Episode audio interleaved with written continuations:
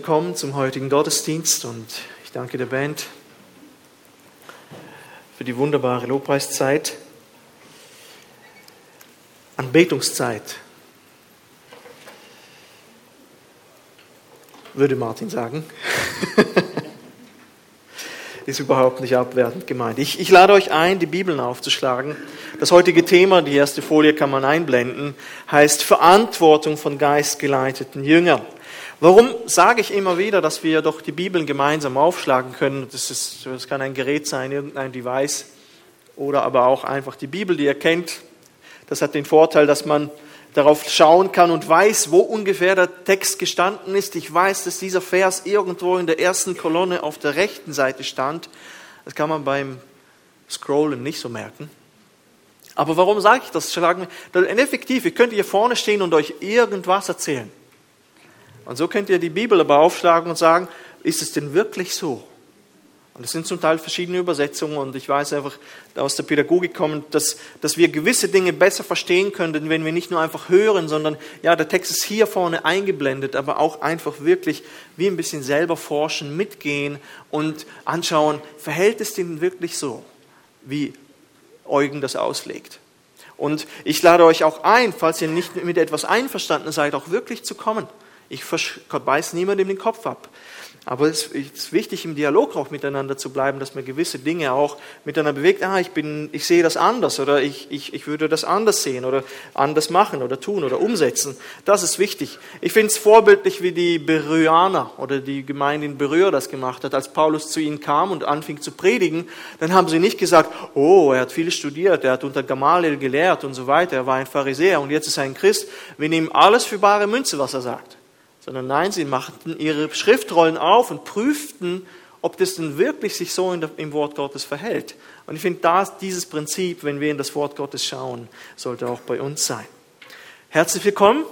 Schön seid ihr alle da. Ich lade euch ein, Kapitel 6 aufzuschlagen. Und wir werden heute nur die ersten sechs Verse anschauen, falls wir es wirklich auch durchschaffen.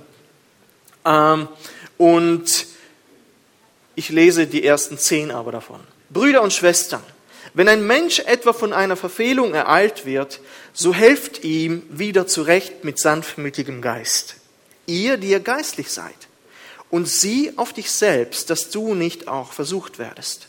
Einer trage des anderen Last, so werdet ihr das Gesetz Christi erfüllen. Denn wenn jemand meint, er sei etwas, obwohl er doch nichts ist, der betrügt sich selbst. Ein jeder aber prüfe sein eigenes Werk, und dann wird er seinen Ruhm bei sich selbst haben und nicht gegenüber einem anderen, denn ein jeder wird seine eigene Last tragen. Wer aber unterrichtet wird im Wort, der gebe dem, der ihn unterrichtet, Anteil an allen Gütern. Irret euch nicht, Gott lässt sich nicht spotten, denn was der Mensch sät, das wird er ernten. Wer auf sein Fleisch sät, der wird von dem Fleisch das Verderben ernten. Wer aber das auf den Geist seht, der wird von dem Geist das ewige Leben ernten. Lasst uns aber Gutes tun und nicht müde werden, denn zu seiner Zeit werden wir auch ernten, wenn wir nicht nachlassen. Darum, solange wir noch Zeit haben, lasst uns Gutes tun an jedermann, allermeist aber an des Glaubens Genossen. Ich habe noch gedacht, die NGÜ äh, hier vorzulesen, weil sie sehr gut das Ganze umschreibt, aber es sind ein paar Worte hier, die wir aus der Luther-Übersetzung nehmen werden, damit wir gewisse Sachverhalte besser verstehen können. Wie sieht ein geistgeleiteter Jünger oder eine Jüngerin und damit auch die Gemeinde aus? Das ist die Frage, die uns heute beschäftigen wird. Paulus wird wie immer gegen Ende seiner Briefe sehr praktisch. Er behandelt manchmal eine Frage beziehungsweise ein Problem, eine Lehrmeinung. Er schreibt eine Antwort auf etwas und gegen Ende, und das ist im Galaterbrief keine Ausnahme, wird er sehr praktisch. Und wir haben darüber gesprochen, dass doch wir zur Freiheit berufen worden sind und nicht Gesetze einfach stupide einhalten sollen. Wir sind frei vom Gesetz, wir sind frei von den Konsequenzen des Gesetzes, die das bringt, weil wir das Gesetz nicht halten können. Wir sind zur Freiheit berufen, im Geist zu leben. Und wir sind immer noch im Kontext von diesem, und Paulus wird praktisch, er, er geht hier nicht auf die Geistesgaben ein, das war zum Beispiel Thema, ähm, aber vor, äh, zu Beginn des Jahres, er geht hier praktisch auf Beziehungen ein und wie wir miteinander äh, umgehen sollen. Denn man könnte vieles sagen, was sind Ausflüsse von einem Leben im Geist? Man könnte sagen, ja, es führt zu starken Anbetungs- und Gebetszeiten oder es führt zu übernatürlichen geistlichen Erfahrungen oder aber auch man erlebt viele übernatürliche Zeichen und Wunder. Amen. Ist okay. Das ist richtig und nichts daran falsch. Nur Paulus lenkt wie das Augenmerk, geistgeleitet sein, aber er lenkt es mehr auf Beziehungen. Gemeinschaft. Und das sehr praktisch. Es ist ein Leben, das von Liebe und nicht Kämpfen bestimmt wird. Er sagt, bitte zerreißt euch nicht im ganzen Kampf dort, sondern lebt ein Leben des Geistes in Liebe, in Sanftmut und die, ganzen, die ganze Frucht des Geistes haben wir miteinander angeschaut. Es geht von einer Beziehung zu Gott aus, die dann sich ausgießt auf die Gemeinde. Amen. Das ist wichtig. Und ich hörte mal eine Geschichte von einer Frau, die zum Pastor kam. Und ich sehe das nicht kritisch unbedingt, was sie sagte, aber sie sagte, wir müssen mehr Zeichen und Wunder sehen. Wir haben noch nicht genug davon erlebt und gesehen. Amen. Und das ist etwas, was wir auch getan haben, äh, auch Anfang des Jahres. Aber er antwortete ihr anders. Dort drüben steht, sitzt eine Frau, sagt er zu ihr, die mit ihren Kindern aus ihrer Wohnung geworfen wurde. Ich würde es als ein Zeichen und Wunder betrachten, wenn sie diese Leute für die nächsten drei Monate bei sich zu Hause aufnehmen würden. Yes, das ist auch ein Leben im Geist. Nicht nur einfach Zeichen und Wunder und Übernatürliches, sondern Gutes tun. Und genau in diese Kerbe schießt und in, in dahin geht Paulus, sagt, hey, das ist ein Leben im Geist, im Umgang miteinander, wie wir miteinander umgehen. Es ist nichts Falsches daran, nach Zeichen und Wundern sich auszustrecken. Das haben wir auch getan. Aber wir dürfen das, was der Geist unter uns tut, und wir werden einfach den Gedanken des Paulus hier folgen. Was heißt es praktisch, geistgeleitet in dieser Liebe zu leben? Und welche Beispiele, und die, die Beispiele, die er nimmt, werden wir uns auch herausnehmen. Das erste hier ist, Liebe praktisch anwenden, sanfte Wiederherstellung. Es ist ein wichtiger Vers im Hinblick auf das Leben in der Gemeinde. Ich glaube, ein Vers, der sehr viel missbraucht wurde nach beiden Seiten. Und das ist ein Thema, das mir sehr, sehr wichtig ist, weil so etwas immer wieder in, in, in, äh, in der Bibel vorkommt, wo steht, Brüder und Schwestern.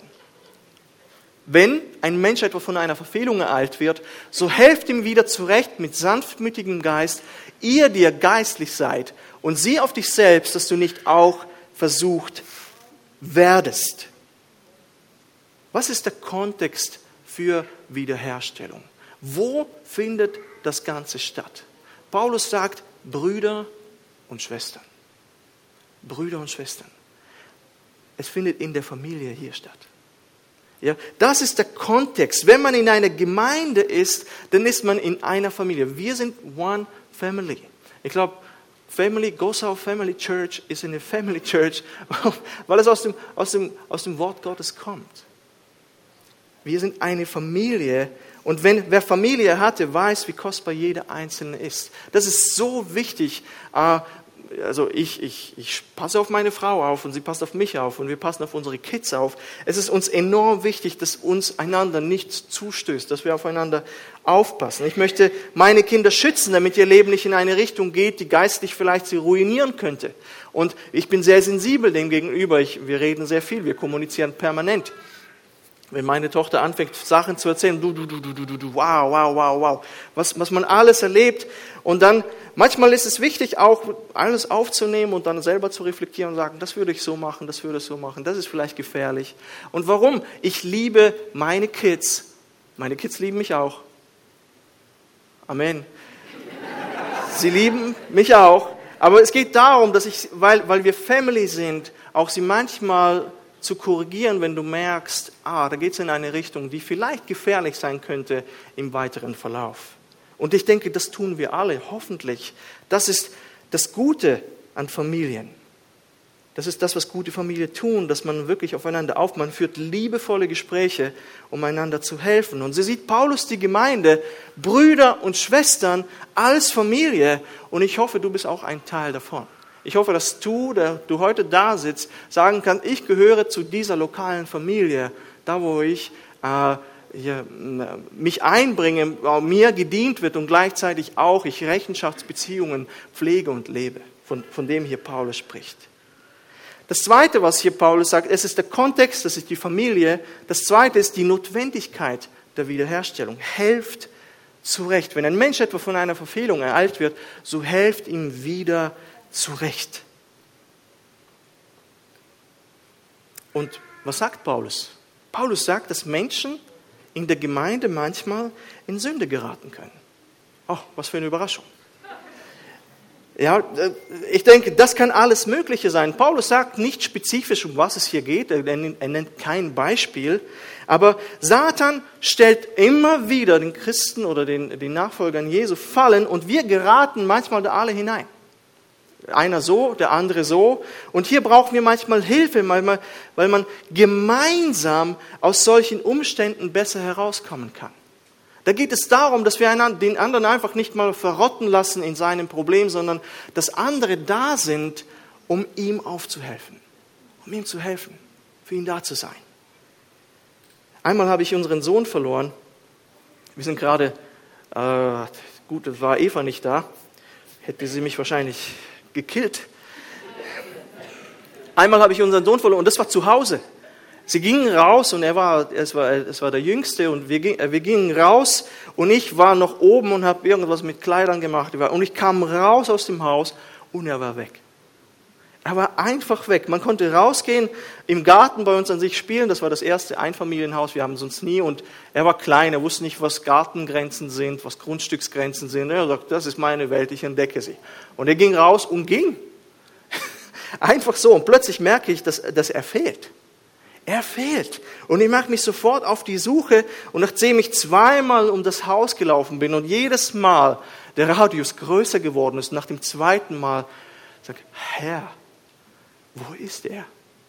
Und macht mir so Sorgen. Und, ähm, und schlussendlich stand er nur zehn Meter vom, vom Haus entfernt, zwischen zwei Autos auf dem Parkplatz. Und er war gar nicht weg so richtig, aber alles war gut. Also, aber warum war ich so besorgt? Warum war ich so besorgt? Er ist mein Fleisch und Blut, er ist meine Familie. Und, und so ist es auch in der Gemeinde. Wenn, wenn du merkst, jemandem geht es nicht gut und, und es kann sein, dass einfach jemand durch eine Krankheitsperiode geht, das kann eine innere Geschichte sein, das kann ein seelisches Leiden sein und das kann auch etwas sein, und hier meint das Paulus, dass jemand in, auf einen sündhaften Pfad geraten ist, dann, dann ist es dieses, dasselbe Mindset, oh Herr, how can I help? Wie kann ich dieser Person helfen? Wie kann ich dieser Person helfen? Und hier muss man aufpassen jetzt. Hier muss man aufpassen. Jetzt beginnt dieser diese graue Bereich. Oder kann man das graue Bereich nennen? Äh, und ich denke aber dennoch, Paulus sagt, hey, das kann nicht sein, wenn du merkst, wie dein deine Bruder, deine Schwester im Glauben irgendwo auf einen Pfad geraten bist und du tust so, hab nichts gesehen, hab nichts gesehen. Und, und was müssen wir also tun, der Person wieder zurechthelfen, heißt es hier. Und dieses Verb hier im Griechischen äh, wurde auch gebraucht, wenn es darum ging, einen ausgerenkten oder gebrochenen Knochen wieder einzurenken. Autsch. Ja, helft der Person wieder zurecht. Das ist etwas, was nicht unbedingt angenehm ist im ersten Moment, aber wo ich denke, eine ausgekugelte Schulter, die wieder in Ordnung ist, ist etwas Gutes ist etwas Gutes. Wenn es auf eine Art und Weise getan wurde, die positiv ist, nicht, dass die Schulter plötzlich hier ist, am Kopf. Und das sollte nicht sein. Aber ja, im ersten Moment, wenn man so etwas wieder zurechtbringt, kann es vielleicht der Person, und ich bringe noch ein Beispiel. Und dabei geht es nicht um jede Kleinigkeit, der wir hinterherrennen und sagen, oh, jetzt hast du aber deine Frau nicht so angesprochen, wie ich es tun würde. Hier muss man aufpassen. Hier muss man aufpassen. Die Liebe, sagt Petrus, und ich glaube 1. Petrus 4,8, die Liebe vermag viele Mengen der Sünden zu decken. Das heißt, wir beobachten permanent Sachen. Ich beobachte bei, bei mir permanent Sachen und sage, oh Herr, hilf mir. Ich lese die Bibel, halte den Spiegel vor und denke, oh meine Güte, hilf mir. Und es gibt viele Sachen, die wir wahrscheinlich auch unter Geschwistern beobachten und sagen, das würde ich anders machen. Und dann geh ins Gebet. Geh ins Gebet für die Person und sag, Herr, hilf, äh, im Umgang oder, oder damit oder äh, wirklich. Nur, was könnten das für Beispiele sein? Und ich dachte, ich, ich muss praktisch irgendwo werden. Zum Beispiel eine Person arbeitet dermaßen viel, dass die Beziehung zum Ehepartner und den Kindern auf der Strecke bleibt. Das ist nicht äh, äh, ein schon sündhaftes Verhalten, aber du merkst, da, da geht etwas zu Bruch in der Beziehung zu Kids, zu Familie, zu Frau. Du siehst, dass erste Risse sich bilden vielleicht in der Ehe und der Geist, und noch einmal, das ist Geist geleitet. Und du spürst in deinem Inneren durch den Geist, durch den du aber, lieber Vater, sagst, oh man, da müsste ich etwas sagen, beziehungsweise irgendwie Hilfe holen. Und dann, und dann sagst und dann führst du so ein Gespräch. Wir wurden, Eva und ich, einmal so angesprochen. Jemand hat uns in der Gemeinde in Winterthur noch beobachtet und sie kamen auf uns zu und die sagten, wisst ihr was? Und dann sprachen sie uns auf die Familie an und wie viel wir zum Teil zu tun haben und und und und ob nicht gewisse Sachen auf der Strecke bleiben. Und ich kann euch sagen, in dem Moment, als wir, und das waren liebe Geschwister aus unserer Kleingruppe, in dem Moment, als wir darüber, da angesprochen wurden, ah, und dann sagt der Geist, hör zu, hör zu, hör zu. Und es war sehr, sehr heilsam. Es war sehr, sehr gut, weil es hat uns geholfen, das stimmt, das ist etwas, was wir schon selber beobachtet haben. Und Gott hat durch den Geist jemand uns zur Seite gestellt und uns nochmal sozusagen bestätigt und gesagt, Leute, passt auf. Passt auf. Denn es könnte schlecht herauskommen. Und das ist Liebe. Das ist wirklich, das ist vom Geist geleitete Liebe, die auf etwas anspricht, das in dem Moment nicht gerade angenehm ist. Amen. Es, es macht keinen Spaß, so etwas zu hören. Passt auf. Und wirklich, und manchmal, und dennoch ist vielleicht manchmal auch die Art und Weise, wie das rübergebracht wird, manchmal, das, das ist sehr subjektiv, wie man das wahrnimmt. Einmal habe ich mit jemandem gesprochen und äh, die Person, die mit mir war, sagt, oh Mann, du hast es so liebevoll formuliert, wartebauschiger konnte ich das nicht formulieren. Das ist unglaublich gewesen. Die Person gegenüber sagt, das war total lieblos. Also, die Wahrnehmung ist manchmal sehr unterschiedlich. Und manchmal kommunizieren wir Dinge nicht so, wie wir es hätten tun sollen. Und dennoch ist wichtig, den Kern zu, okay, was möchte mir die Person dennoch sagen? Und dahinter zu gehen. Es, gibt, es geht nicht ums Ermahnen oder Ansprechen, es geht darum, dass wir die Person gewinnen. Jesus spricht darüber ganz deutlich. Er, er gibt in Matthäus 18 eigentlich eine Anleitung. Siehst du deinen Bruder sündigen, dann geh zu ihm hin und ermahne. Und wenn er auf dich hört, und jetzt passt sehr gut auf, dann hast du deinen Bruder gewonnen. Es geht nicht darum, ha, das ist dein Problem, sondern du gehst hin, um ihn zu gewinnen, um sie zu gewinnen. Und, und darum geht es. Ja, wir haben manchmal Angst vor den Reaktionen, aber es ist, aber das ist ein Gebot, das der Herr uns gibt im Umgang miteinander, dass wir aufeinander zugehen sollen. Letztendlich führen wir diese Person zu Jesus und er kann nur dann vergeben und wiederherstellen und, und das tun. Aber wir merken, der Herr sagt, hey, in der Gemeinde muss das ein Gegen, irgendwo eine Rechenschaftsbeziehung gelebt werden. Da muss nicht wie Luther immer zu seinem äh, äh, Lehrer gegangen ist, zum Staupitz, äh, in die Beichte, jedes Mal, wegen jeder Kleinigkeit. Und, und er sagte wortwörtlich, du kommst wegen jedem Furz zu mir. Wegen jedem Furz. Und deswegen laufen wir nicht wegen einem Furz zu jemandem, sondern wir merken, oh, das hat Auswirkungen auf die Gemeinde. Das hat Auswirkungen langfristig auf sein Leben und auf seine Beziehungen.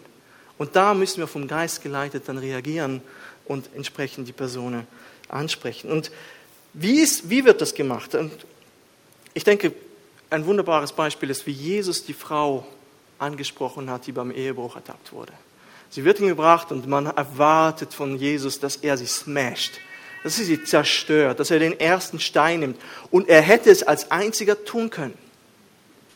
Er hätte den Stein nehmen können und vollkommen nach dem damaligen Gesetz die Frau töten können. Johannes 8. Aber er war daran interessiert, die Beziehung mit seinem Vater wiederherzustellen, die Beziehung zu sich wiederherzustellen.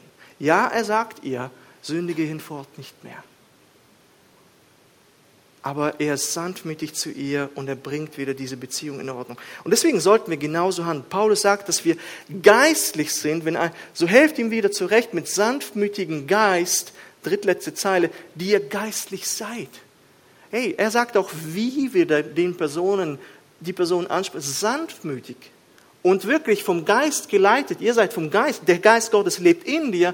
Tu das mit einer Haltung des Geistes, mit, mit der Frucht des Geistes, der Sanftmütigkeit. Und es geht Paulus also um die Haltung, dass wir nicht als Moralapostel auftreten, arrogant und selbstgerecht sind und sagt, und sieh auf dich selbst, der letzte Satz, dass du nicht auch versucht werdest. Und das finde ich super, wirklich nicht von oben herab. Sanftmütig ist nie von oben herab.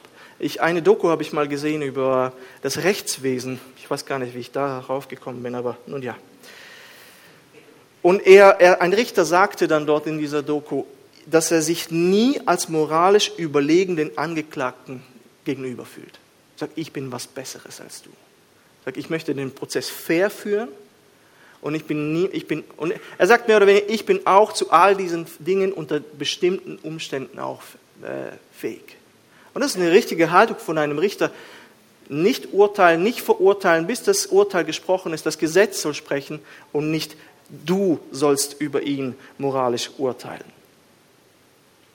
Mit sanftmütigem Geist heißt es hier. Das ist ein Ausfluss der Frucht des Geistes. Luther, der nicht gerade für seine Sanftmütigkeit, ich hätte gern mal eine Predigt von ihm gehört, nicht gerade berühmt war für seine Sanftmütigkeit, wichtig, wusste, wie wichtig es ist, wie wir Menschen begegnen sollen. Und er, sagt, er sagte Folgendes zu einem Pastor, zu diesem Vers. Ah nee, das ist noch etwas anderes, was er sagt. Er sagt wirklich zu diesem Sanftmütigen, er sagte, lauf zu ihm hin, zum Bruder. Strecke deine Hand aus, hebe ihn wieder auf, tröste ihn mit süßen Worten und umarme ihn mit mütterlichen Armen. Oh, wow. Das klingt so gar nicht nach Luther, aber er, er hat es verstanden und er hat wahrscheinlich damit gekämpft, manchmal so zu kommunizieren.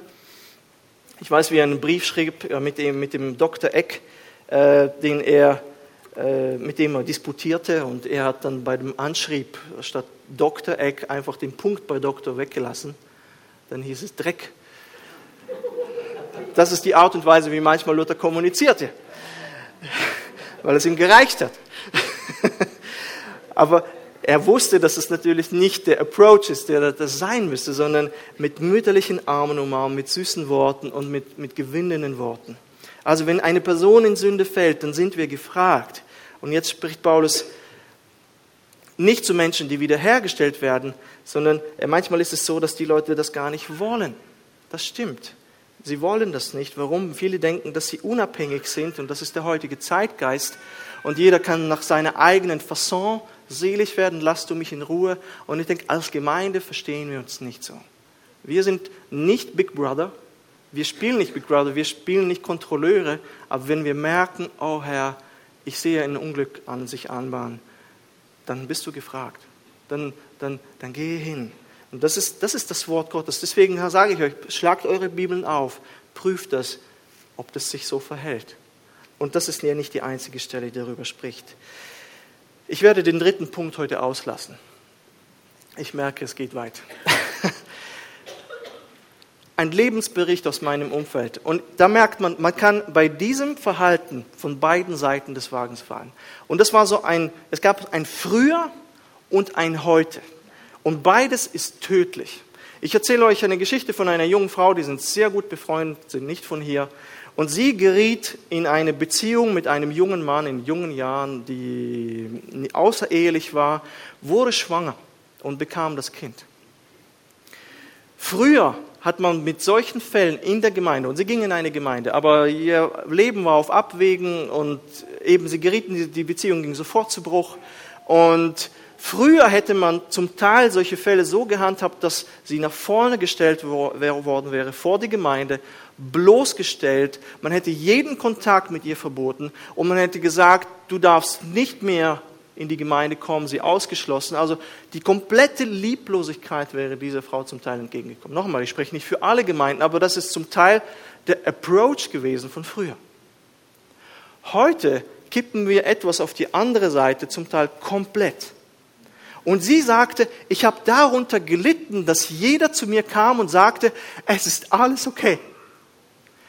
Und die Gemeinde zuerst begegnete ihr mega freundlich und wirklich nahm sie auf. Sie haben verstanden, was da genau passiert ist. Und das ist richtig. wirklich aufnehmen, Liebe spenden, äh, nicht ablehnend, sondern wirklich hat sie aufgenommen mit offenen Armen. Nur dann sagt sie, das Problem war, dass jeder so tat, als ob nichts passiert wäre. Und sie sagte, und ich wusste, ich habe gesündigt.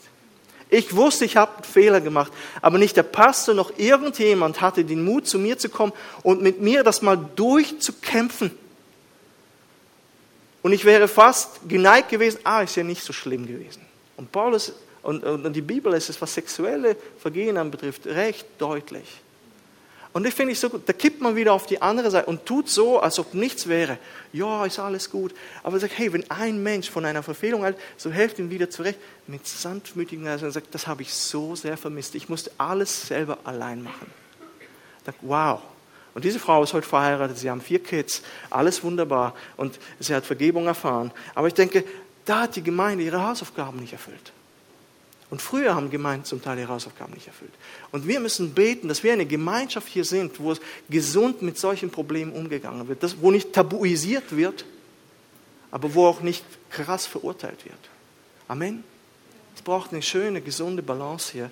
Und deswegen habe ich noch diesen Lebensbericht hier eingepackt. Das zweite ist, Liebe praktisch anwenden die Lasten des anderen tragen. Und ja, wenn wir diesen ersten Punkt schon angeschaut haben, wenn wir bei, einem, bei einer Verfehlung, wenn jemand in die Falle der Sünde hineingetappt ist und wir dabei so helfen, ist es schon die Lasten anderes tragen. Das war schon sozusagen ein Beispiel da, darüber, wie man die Lasten des anderen tragen kann. Und ähm, damit ist erste, das erste Beispiel wie genannt. Aber es gibt andere Lasten. Lasten sind in der Welt eine Realität und jeder von uns hat diese Woche irgendwelche Sorgen gehabt. Das ist unvermeidlich. Die einen kämpfen mit seelischen Leiden, andere kämpfen mit Krankheiten.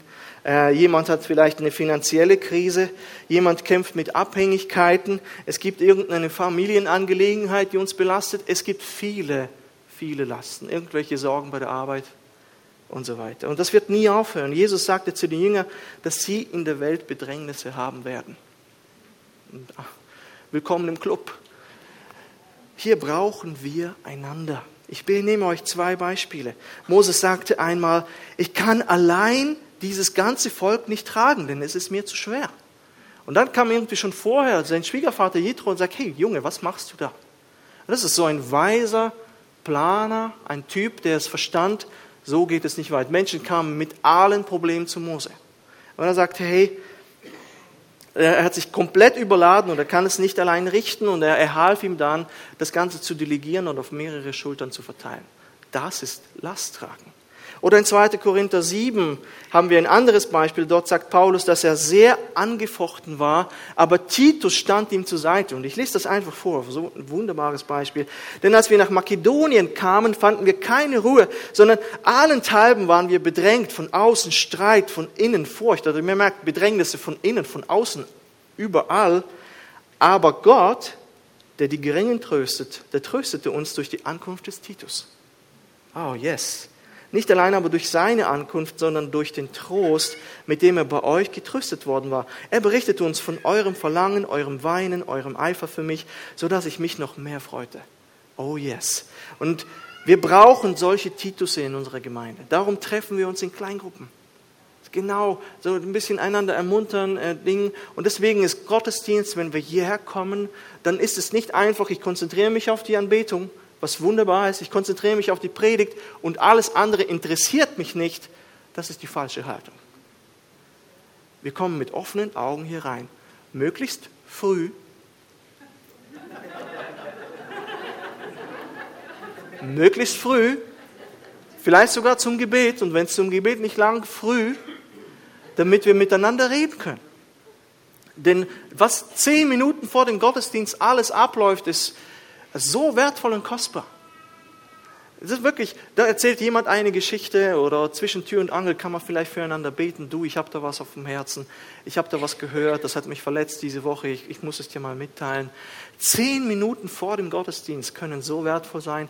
Und wir leben genau das dann, dieses Gebot des Lasten voneinander tragen vor dem Gottesdienst. Deswegen sage ich, geht der Gottesdienst auch am, äh, nach dem Gottesdienst weiter im Café, im, im Bistro. Warum? Weil genau das auch wiederum dort geschieht. Da passieren Smalltalks, auch banale Gespräche über Fußball und Co. rede ich sehr gern, aber genauso auch finden auch solche Gespräche statt. Und das ist wichtig. Das ist wichtig.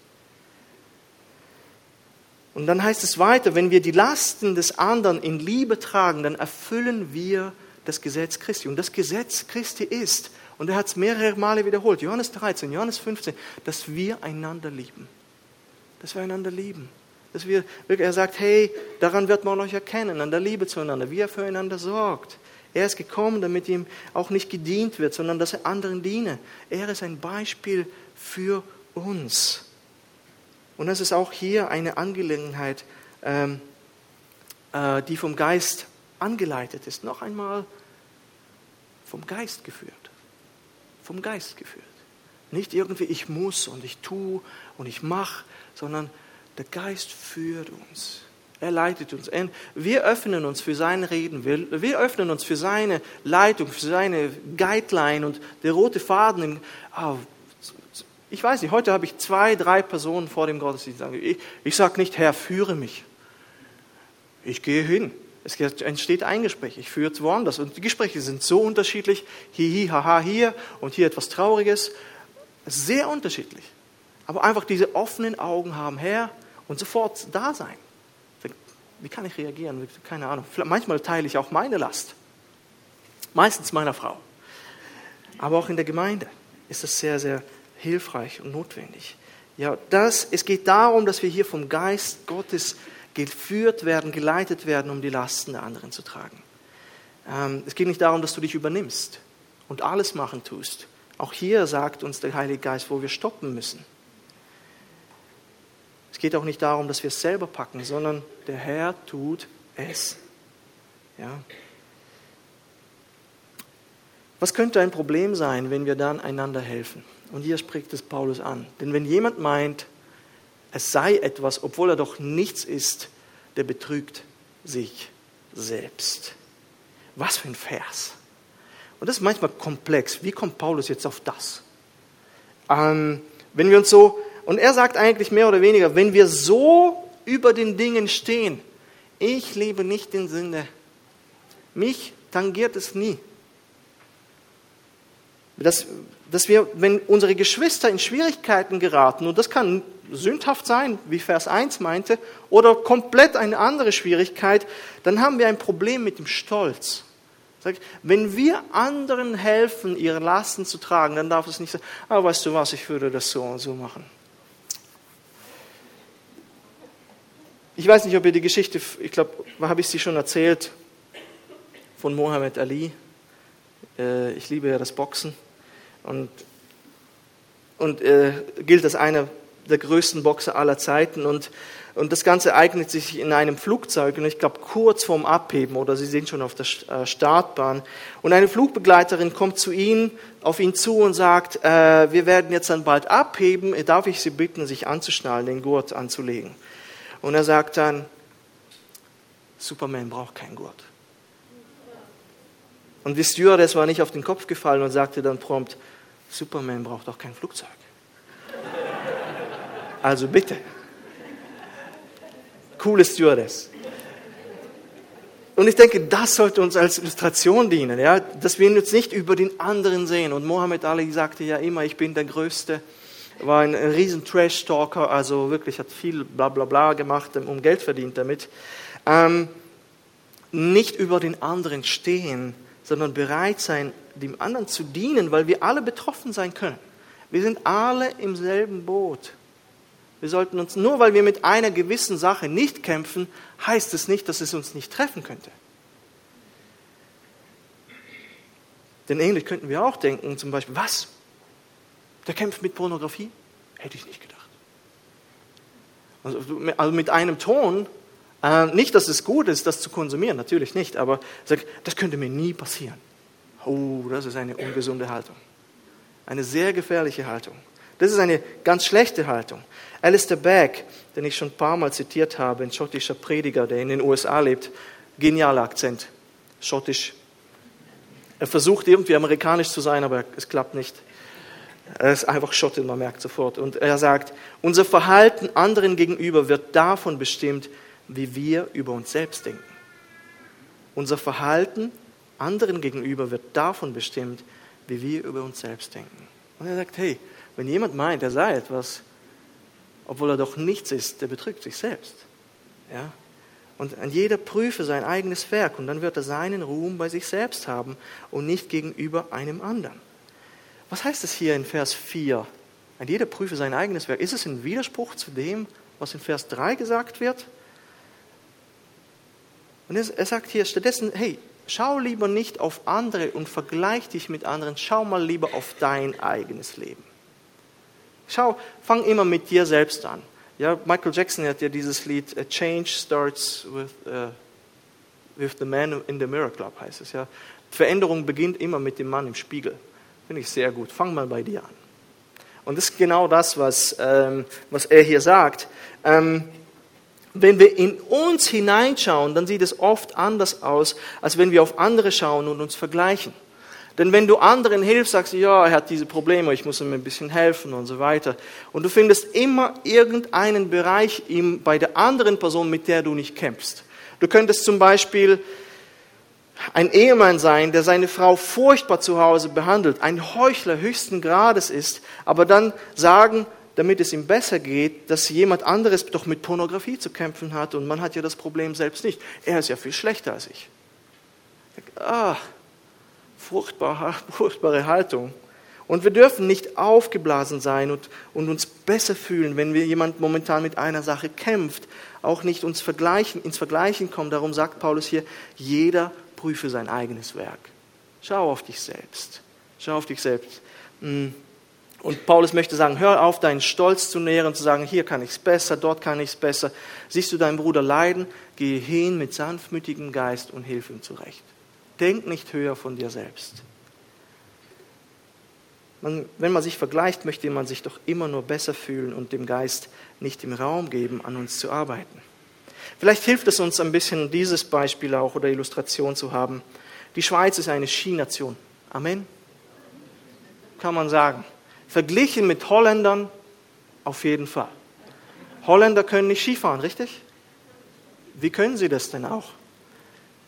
Ich rede nicht schlecht über Holländer. Es ist einfach, da ist Wildhus. Degersheim hat leider den Lift noch kein einziges Mal öffnen, aber irgendwo, überall hier in der Gegend sind Lifts und du kannst zum Teil fünf Minuten fahren und Skifahren. Es gibt fast kein Schweizer Kind, das nicht Skifahren kann. Jeder kann Skifahren oder Snowboarden. Und natürlich kann man sich darauf etwas einbilden und sagen, nun ja, wir sind eine Skination, wir sind viel besser als Holländer. Und das stimmt. Habt ihr schon mal einen Holländer im Weltcup gesehen irgendwo vorne? Es wird schwierig. Aber ich denke, das ist der falsche Approach. Der Approach von Paulus wäre, vergleichen wir uns doch mit Beat Voigt. Oh, okay, ich habe verstanden.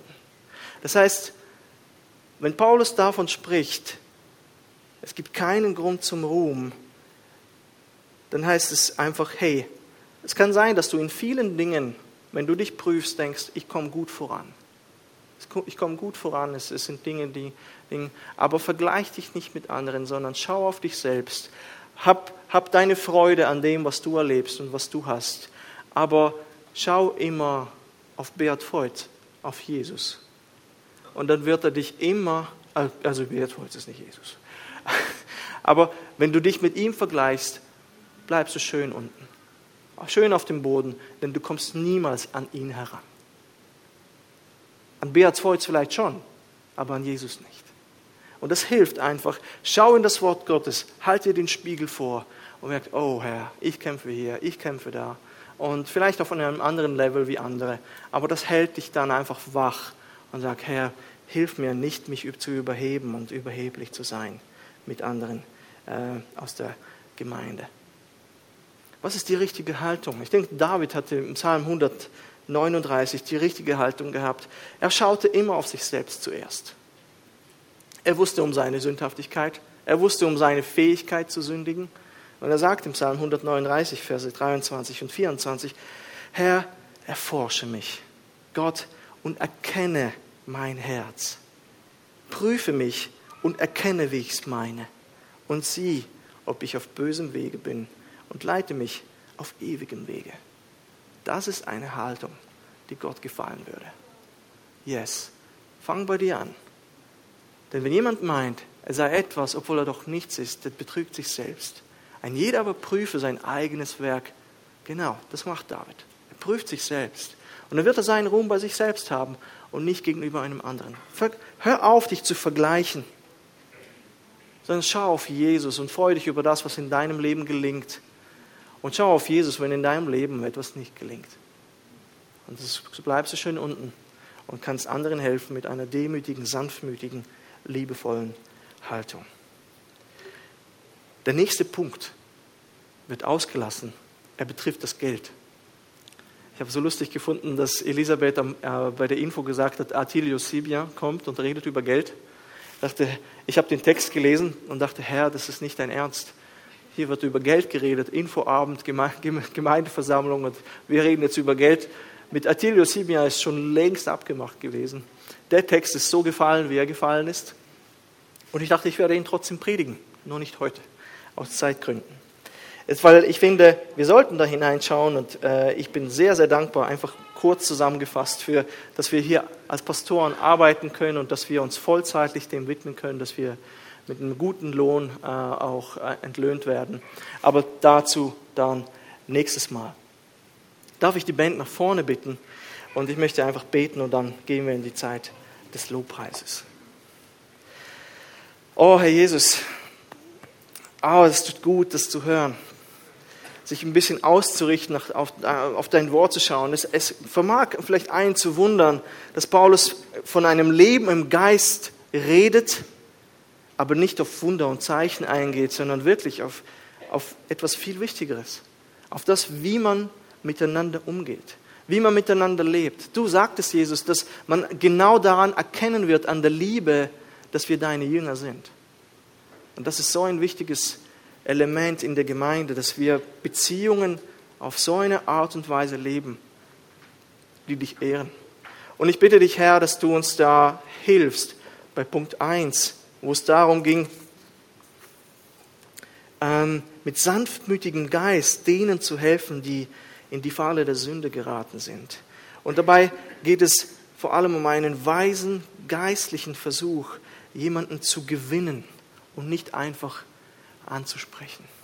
Und ich bitte dich, Herr, dass wir so eine Haltung annehmen und genauso handeln. Und dann im zweiten Punkt haben wir auch gesagt, dass wir eben genauso die Lasten voneinander tragen wollen und nicht überheblich werden, nicht miteinander sich vergleichen, sondern immer mit Jesus.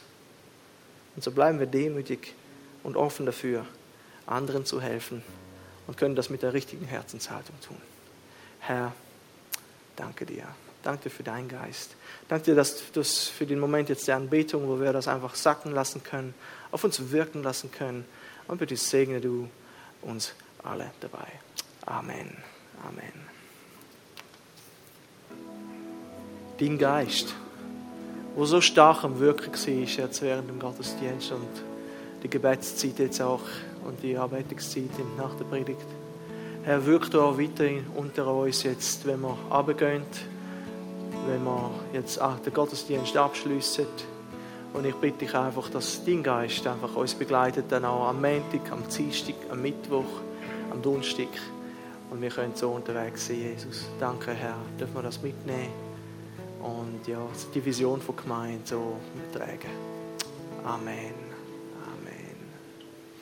Ich wünsche euch einen schönen, schönen Sonntagnachmittag und äh, Gottesdienst geht weiter im Bistro. Sind gesegnet.